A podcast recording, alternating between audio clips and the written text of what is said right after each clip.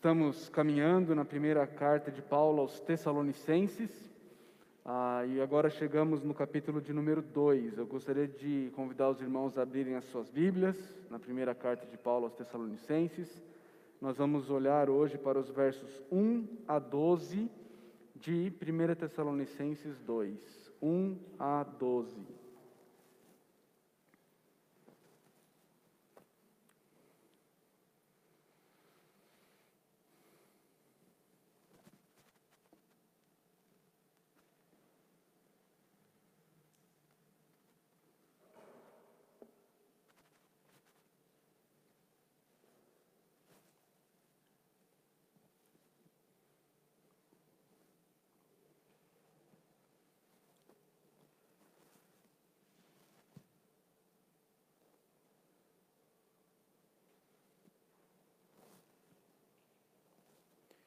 Ouça com fé a leitura da palavra de Deus.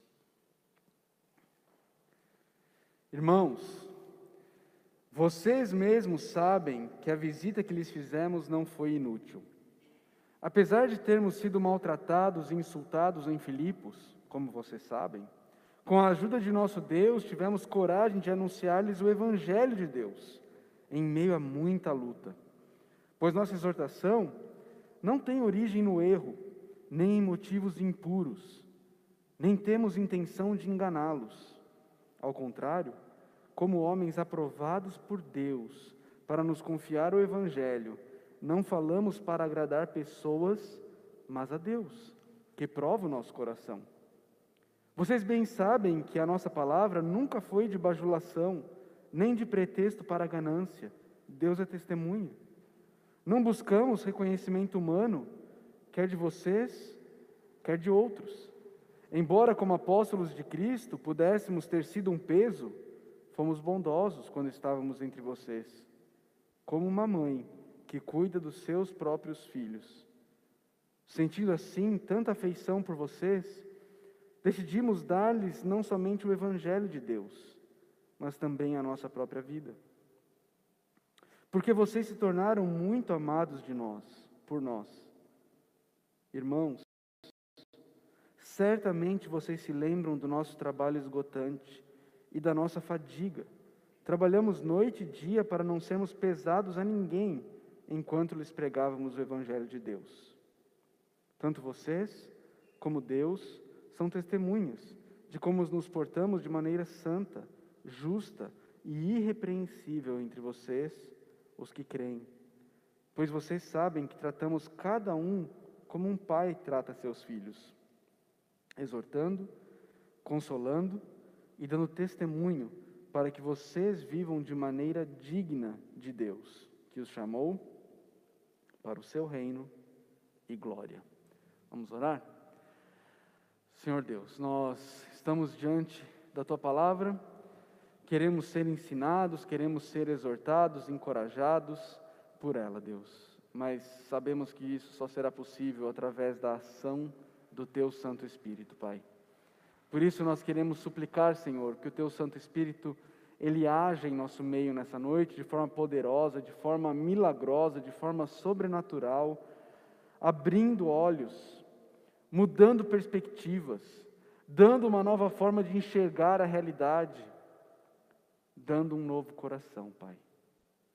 Senhor, esse é o nosso desejo, esse é o nosso pedido, essa é a nossa súplica, não pelos nossos méritos, mas nos méritos do Teu precioso Filho, o nosso Salvador e Senhor Jesus Cristo. Amém. Irmãos, a gente começou a estudar essa carta tem algumas semanas. Eu passei com vocês por Atos capítulo 17 ajudando vocês a perceber uh, o início dessa igreja lá em Tessalônica.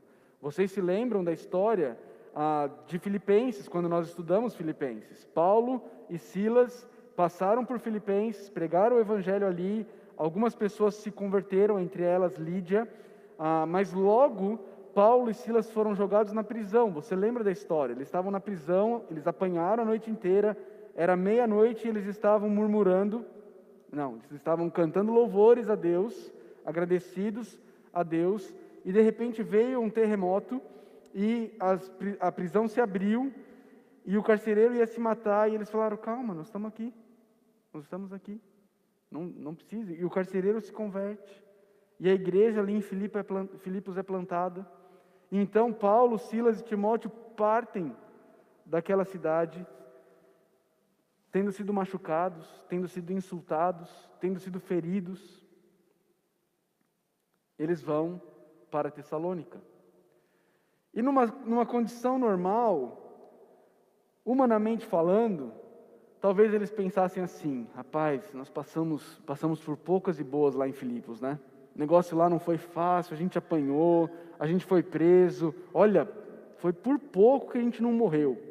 Vamos fazer o seguinte: vamos tirar um tempinho, né? Vamos, vamos dar um tempinho, vamos descansar. Vamos, vamos ficar em Tessalônica, mas não vamos falar esse negócio de Jesus, do Evangelho, vamos dar um tempo. Mas não é isso que eles fazem. Eles chegam em Tessalônica e eles já vão para a sinagoga pregar o Evangelho. Eles já vão espalhar a mensagem da salvação no Senhor Jesus Cristo. E é interessante, queridos, porque eles escrevem essa, esse, esse, essa perícope aqui em 1 Tessalonicenses 2, defendendo o ministério deles, defendendo as motivações deles, defendendo as atitudes deles para a igreja. E eles, eles algo, algo os levou a fazer isso. Algo os levou a fazer isso. Eles não teriam por que escrever essas coisas à igreja se essa não fosse uma necessidade da igreja. Eles estão sendo guiados pelo Espírito Santo de Deus. E o Espírito Santo de Deus os leva a escrever à igreja defendendo o ministério deles. É interessante que Paulo faz isso algumas vezes. A carta de 2 Coríntios é quase que a carta inteira uma defesa do ministério do apóstolo Paulo. E aqui, nesses 12 versículos, da mesma forma. Mas é interessante porque Paulo está escrevendo não algo que os tessalonicenses não sabiam. Se você reparar, e eu marquei com amarelo todas as vezes que isso acontece, diversas vezes nessa perícope, o apóstolo Paulo fala: vocês sabem, vocês sabem, vocês se lembram, vocês são testemunhas. Ele não está falando algo que essas pessoas não sabiam, ele não está trazendo uma informação para a igreja, mas ele está fazendo uma defesa do, do, ministério dele, porque ele tinha algum motivo para fazer isso. Alguns teólogos vão dizer, ah, alguns estudiosos vão dizer que, que Paulo está escrevendo essas coisas porque os judeus lá de Tessalônica estavam atacando as intenções de Paulo. Outros vão dizer não, eram os gregos, os gentios que estavam fazendo isso, comparando Paulo com os filósofos itinerantes da época. E um terceiro grupo de teólogos vai dizer não, não era nem uma coisa nem outra era o fato de que Paulo e Silas e Timóteo, quando a perseguição veio em Tessalônica, eles foram embora. Eles foram embora. E isso pode ter gerado em alguns irmãos da igreja uma percepção de que Paulo, Silas e Timóteo não estivessem de fato interessados na igreja, no bem da igreja. Porque quando eles foram perseguidos, eles foram embora. Então eles escrevem essa perícope aqui, tentando relembrar a igreja das motivações que eles tinham para estar lá o tempo em que eles estiveram lá. E veja como eles dizem. Eles relembram a igreja do que, do que aconteceu imediatamente antes deles chegarem em Tessalônica. Eles, eles dizem: apesar de termos sido maltratados e insultados em Filipos, como vocês sabem, com a ajuda de Deus, tivemos coragem de anunciar-lhes o Evangelho de Deus, em meio a muita luta. Paulo, Silas e Timóteo, ou Paulo, Silvano e Timóteo, Silvano e Silas são a mesma pessoa, tá? Paulo, Silas e Timóteo, eles estão dizendo: olha, vocês sabem o que a gente passou em Filipos, vocês sabem a luta que a gente teve lá, mas mesmo assim, depois de sair de Filipos, nós fomos até vocês e por pura graça de Deus, por pura ação de Deus em nossas vidas, nós tivemos coragem para lhes pregar o Evangelho. O Evangelho que também não é nosso. Olha aqui que aqui já apresentam o Evangelho não mais como o nosso Evangelho, mas o Evangelho de Deus. Eles apontam para a origem do Evangelho. Eles apontam para duas coisas: a origem da coragem para pregar e a origem do Evangelho. A origem é a mesma. A coragem que eles tiveram para pregar depois de terem sido chicoteados, quase mortos em Filipos, veio de Deus. E o evangelho ao qual eles pregavam também veio de Deus. Irmãos, como vocês sabem, como vocês sabem. Versículo 3: Porque a nossa exortação não tem origem no erro, nem em motivos impuros, nem temos intenção de enganá-los Queridos, no primeiro século, existiam muitos pregadores itinerantes, não só do Evangelho, mas de várias filosofias. E esses pregadores itinerantes, muitas vezes, estavam em busca de, ah, de ter segundas intenções. Eles tinham uma mensagem, mas o objetivo deles não era propagar aquela mensagem, tanto quanto eram interesses e motivos impuros secundários, escondidos. Paulo está dizendo: nós nunca fizemos assim. A nossa exortação para com vocês não tem origem no erro, não tem como objetivo enganar vocês. A nossa exortação não era impura, não objetivava enganar ninguém. Pelo contrário, diz Paulo no versículo 4. E aqui ele começa uma série de três, como alguma coisa. E eles vão se apresentar como três coisas no texto. Primeira delas, como homens aprovados por Deus. Como homens aprovados por Deus. Como homens que Deus selou, que Deus aprovou, que Deus separou para a obra do ministério. E é assim que deveriam ser os pastores das igrejas, homens aprovados por Deus. Como é que essa aprovação acontece? Bom, nos nossos dias, no nosso contexto, essa aprovação acontece à medida que a igreja local reconhece nesses homens as características de alguém aprovado por Deus, que o próprio Paulo vai descrever lá em 1 Timóteo capítulo 3. É assim que acontece. Paulo está dizendo: Nós fomos até vocês como homens aprovados por Deus tão aprovados por Deus que Ele nos confiou o Evangelho. E quando nós estivemos entre vocês, irmãos de Tessalônica, nós não falamos para agradar pessoas, mas a Deus. Queridos, como é fácil abrir a palavra de Deus e falar coisas que massageiam o ego das pessoas.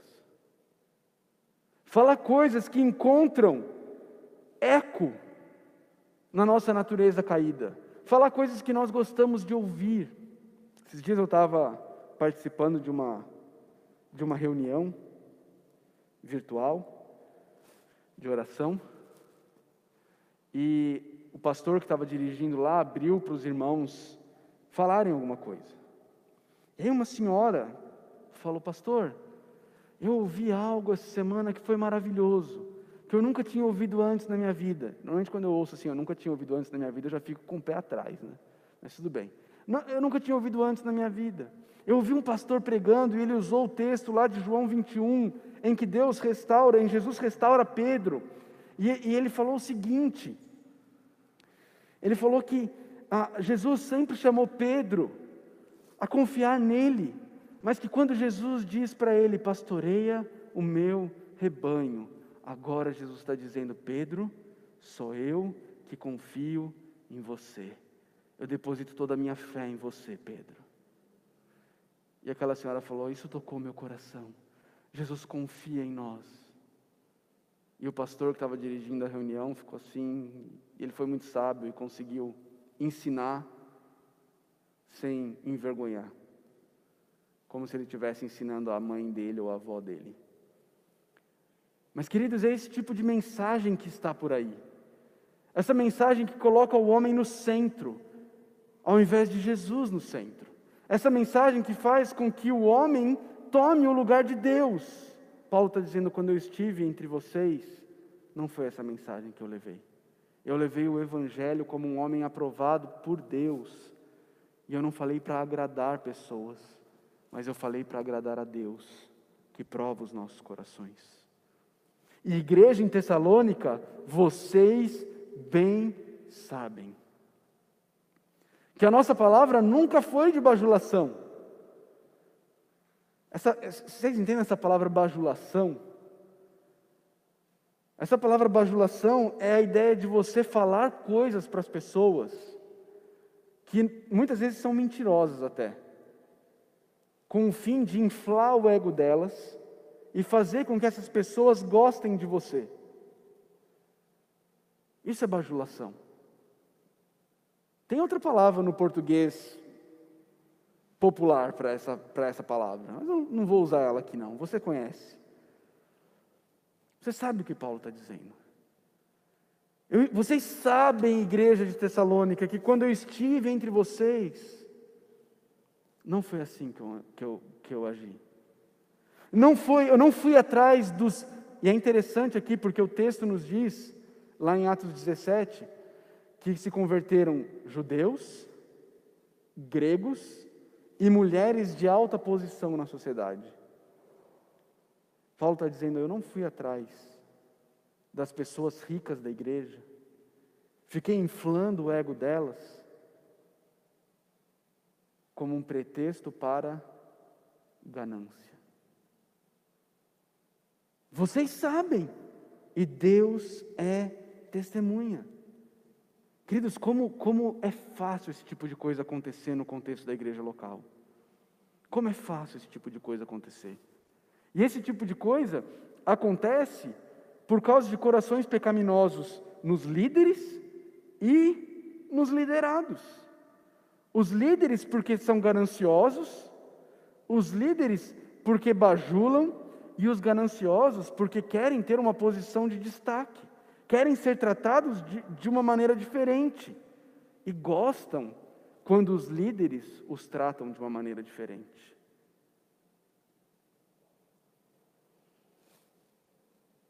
Mas, meus irmãos, vocês sabem, diz o apóstolo Paulo, que nós não buscamos reconhecimento humano, nós não buscamos tapinha nas costas, nós não buscamos glória, aplausos, nem de vocês. E o texto original aqui diz: nem nas outras cidades. Nem nas outras cidades. Nos outros lugares onde, ele, onde eles passaram. Não era esse o objetivo de Paulo. Ele não estava lá para ser reconhecido pelas pessoas, para ser admirado pelas pessoas, para ganhar tapinha nas costas. Spurgeon dizia que de vez em quando ele estava no final do culto na igreja, acho que ele não precisa ser tão grosso assim, mas enfim. Ele dizia que ele estava no final do culto na igreja e alguém vinha e batia nas costas dele e falava assim: O senhor é um excelente pregador. E ele respondia dizendo: O diabo já me falou isso hoje. Spurgeon era, era sinistro. Mas não é isso que a gente tem que estar buscando, queridos. Não é isso que pastores deveriam estar buscando. Reconhecimento, tapinha nas costas, glória. Ele diz no versículo 7: Embora como apóstolos de Cristo pudéssemos ter sido um peso, fomos bondosos. Fomos bondosos quando estávamos entre vocês como uma mãe. Lembra que ele falou como homens aprovados por Deus. Agora ele diz que eles foram lá e eles serviram essa igreja, não sendo um peso para a igreja, mas sendo bondosos como uma mãe. E aqui é interessante porque ele usa um termo que é um termo é o termo de uma ama de leite uma mulher que tem leite e doa o leite que ela tem amamentando filhos dos outros. E na época isso era muito comum, era muito comum. Ah, ah, diziam que ah, as mulheres não, não gostavam de, de amamentar, viam isso como algo negativo e por isso contratavam amas de leite para amamentar os seus filhos. Mas Paulo está dizendo aqui que quando eles estiveram em Tessalônica, Eles foram bondosos com a igreja, como uma ama de leite, cuidando dos filhos agora dela, dos próprios filhos dela. É assim que eles agiram. Ele usa essa, essa imagem de uma ama de leite que está acostumada a cuidar do filho dos outros e que agora está nutrindo, amamentando, provendo para os filhos que são dela, para os filhos que são dela. Paulo fala no versículo 8: Nós sentimos tanta afeição por vocês, nós gostamos tanto de vocês, nós, nós queremos vocês tão bem, que nós decidimos não apenas entregar para vocês o Evangelho, mas também a nossa própria vida. E é interessante ver, queridos, que isso não tem a ver com o tempo em que eles ficaram lá. Paulo, Silvano e Timóteo ficaram alguns meses apenas em Tessalônica. Eles não doaram a vida inteira deles lá. Mas ainda assim, Paulo está dizendo que a afeição que eles tinham por aqueles irmãos era tão grande, que durante o tempo em que eles estiveram lá, eles não entregaram só o Evangelho, eles se doaram por completo. Por quê? Porque vocês se tornaram muito amados por nós.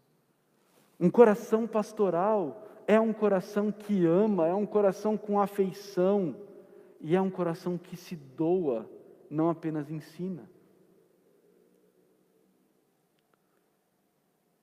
Irmãos, certamente vocês se lembram, Paulo vai dizer do nosso trabalho desgastante, esgotante, da nossa fadiga.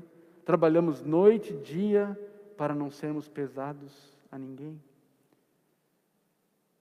Paulo, em vários lugares das Escrituras, ele deixa claro que é obrigação da igreja sustentar os seus pastores. Ele fala isso lá em 1 Coríntios, ele fala isso lá em 1 Timóteo, ele deixa isso muito claro. Mas, como plantador de igreja, evangelista que ele era, ele fazia questão de chegar na cidade e não ser um peso para aquela igreja que estava se iniciando. Por isso ele fazia tendas, literalmente, fazia tendas. Não é? Hoje existe essa expressão, né? Ah, fulano não é pastor em tempo integral, ele faz tendas. Essa expressão veio do fato de que Paulo literalmente fazia tendas, cabanas. Ele fazia e vendia. Era isso que ele fazia. E quando chegavam ofertas de outras igrejas, então ele deixava o trabalho de lado e então se dedicava integralmente ao ministério ali naquela cidade.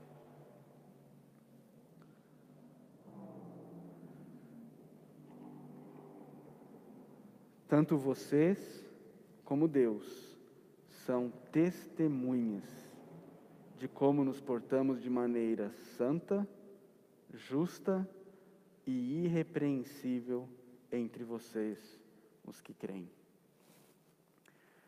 Muitos desses pregadores, desses filósofos itinerantes, entravam nas cidades, entravam nas cidades, reuniam multidões e agiam de forma imoral.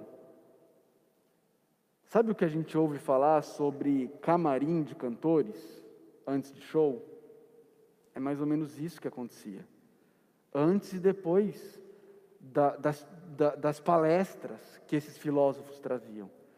Eram situações impuras, imorais. Paulo está dizendo: vocês sabem que não foi assim que nós nos portamos quando nós estivemos com vocês. O tempo em que nós estivemos com vocês, nós nos portamos de maneira santa, de maneira piedosa, pura, justa, irrepreensível. Ninguém tem nada para falar, não, mas olha, Paulo um dia ele, ele, ele, ele falou uma coisa que dava um duplo sentido, querendo. Não. Não, mas olha, Silvano. Não. Nós fomos irrepreensíveis, diz o apóstolo Paulo, enquanto estivemos com vocês. Como homens aprovados por Deus, como mães que alimentam e cuidam dos seus próprios filhos, mas também tratamos cada um de vocês como um pai trata seus filhos. E aqui tem uma dificuldade grande, né? Porque a maneira como pais tratam os filhos hoje talvez seja totalmente diferente da maneira como pais tratavam seus filhos quando Paulo estava escrevendo isso. É? Ou como Deus gostaria e manda que pais tratassem os seus filhos. Hoje em dia, o, o, o filho bate na professora e o pai vai na escola para brigar com a professora, não é? Que deu nota baixa para o filho. Mas não é disso que Paulo está falando. Paulo não está falando aqui de uma atitude ah, complacente. Paulo não está falando aqui de uma atitude de passar a mão na cabeça. Paulo está falando aqui de agir como um pai, exortando, ou seja, andando de lado para trazer essa pessoa para o caminho correto, indo ao lado dessa pessoa para que ela que ele pudesse trazê-la para o caminho correto, isso é a ideia dessa palavra, exortando, consolando, ou seja, encorajando, confortando aqueles que estão sofrendo, e dando testemunho. Essa palavra dando testemunho ela é interessante porque ela, ela, ela tem uma raiz de onde vem a palavra mártir, mártir, não é? Que é um testemunho, é alguém que se recusa a negar a fé e morre por ela. Mas ela também traz a ideia de uma súplica, de insistir com as pessoas. Paulo está dizendo: vocês, vocês viram que a maneira como nós vivemos, o nosso testemunho, ele gritava alto para vocês, insistindo com vocês. Insistindo para quê? Para que vocês vivessem de maneira digna de Deus. É essa a função do pastor. É essa a função dos líderes que a gente tem na igreja: exortar, encorajar, testemunhar, suplicar que os irmãos vivam de maneira digna de Deus, que chamou esses irmãos para o reino dele e para a glória dele. É por saber que, que Paulo não está, é, é por saber que ele não estava edificando o seu próprio reino e a sua própria glória, que Paulo viveu da maneira como ele viveu. Porque ele sabia que só existia um rei, o Senhor Jesus, a quem ele chama de Senhor onze vezes nessa pequena carta. Enquanto todos chamavam César de Senhor, Paulo escreve dizendo que nós temos um Senhor, o Senhor Jesus. E ele não estava edificando o seu próprio reino, mas ele estava edificando o reino de Jesus. Ele não estava buscando a sua própria glória, mas ele estava buscando a glória de Jesus. Com qual objetivo? De levar os irmãos a pararem de, de construir os seus próprios reinos e a viverem de maneira digna daquele que os chamou para o seu reino e para a sua glória. O tempo urge, nós precisamos encerrar. Vamos para as nossas aplicações. O que, que esse texto tem a nos ensinar nessa noite? Queridos, primeiro, a você que é líder aqui na igreja, você que é líder aqui na igreja, seja em qualquer área, seja como presbítero, seja como líder de um ministério, você que é líder aqui na igreja, para servir de forma fiel, você vai precisar guardar o seu coração, desculpa, o seu relacionamento com Deus. O seu relacionamento com Deus. E as suas motivações para o ministério. Porque se você não guardar essas duas coisas, se você não mantiver um relacionamento com Deus, o ministério vai se tornar um trabalho. O ministério vai se tornar algo que você faz no automático. Ler a Bíblia vai ser simplesmente um meio de preparar uma mensagem. Se você não guardar o seu relacionamento com Deus, o seu ministério vai ser oco, vai ser humano.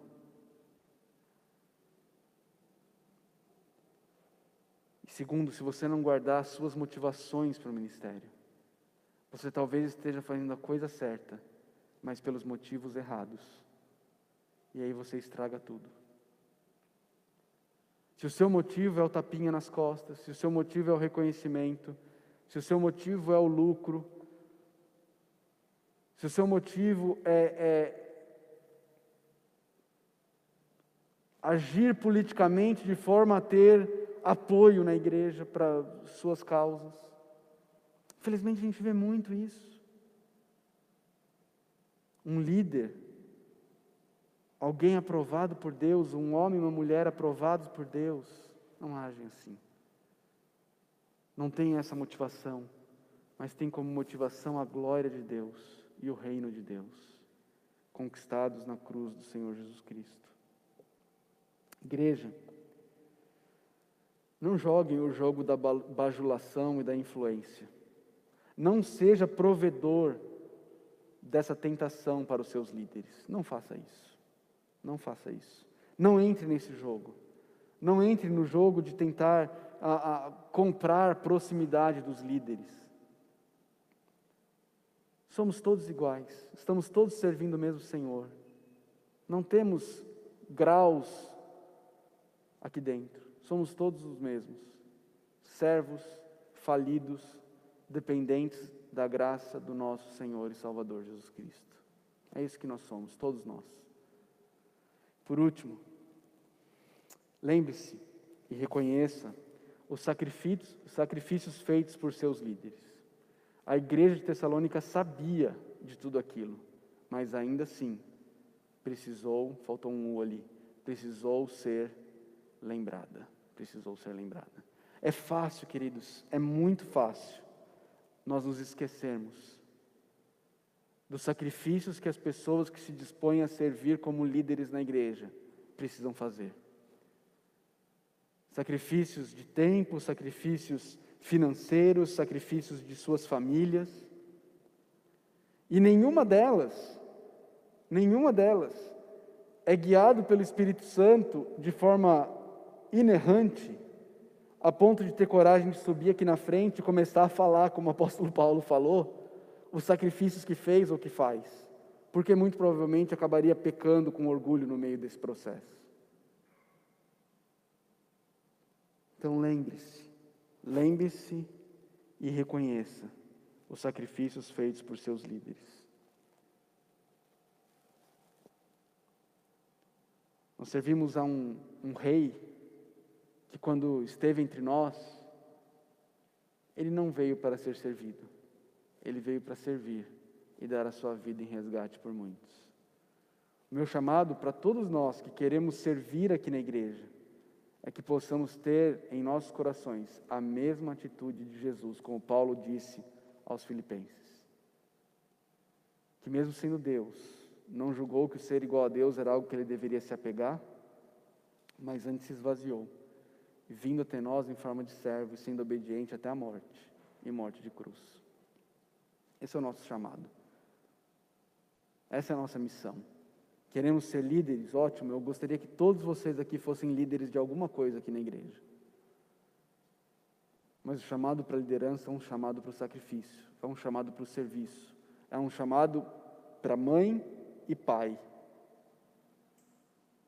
Enquanto você não é mãe e pai, você olha para os seus pais e fala assim: ah, eles não sabem de nada. Por que, que eles são assim? Aí você se torna pai. E aí você fala: nossa, como eu era ingrato. Quanto que meus pais sacrificaram por mim. Quanto que meus pais abriram mão por mim. Esse é o chamado da liderança eclesiástica. É um chamado para ser aprovado por Deus, como mãe e como pai, amando, servindo e doando para a glória de Deus. Vamos orar. Senhor Deus, desperta em nós, Pai, desperta em todos nós aqui o desejo de te servir.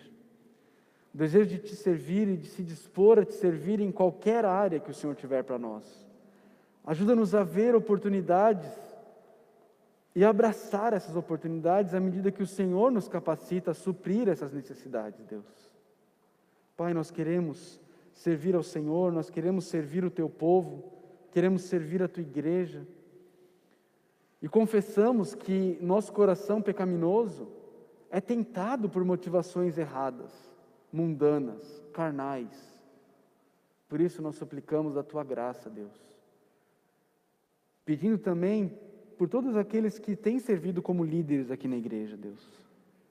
Pedindo que o Senhor os proteja, que o Senhor os guarde de cair na tentação, para que eles não sejam um escândalo e não venham a manchar o testemunho do Evangelho de Cristo aqui em Caldas Novas. Senhor, a começar por mim, nos guarda, Pai, nos guarda do nosso coração enganoso. Tem misericórdia de nós. E, Pai, nos ajuda a ter uma igreja que ame os seus líderes, uma igreja que encoraje os seus líderes, uma igreja, como o autor de Hebreus fala, que segue os seus líderes e faz da vida dos seus líderes muito mais fácil, fazendo com que eles possam liderar com alegria. Que o Senhor nos dê uma igreja generosa, enquanto o Senhor nos dá líderes que não estão preocupados em ganhar dinheiro. Que o Senhor nos dê uma, uma igreja submissa aos seus líderes, enquanto o Senhor nos dá líderes que não queiram impor as suas vontades. Pai, nos ajuda a sermos uma igreja centrada no Evangelho, na maneira como nós lideramos e na maneira como nós seguimos os nossos líderes. Em nome de Jesus que oramos.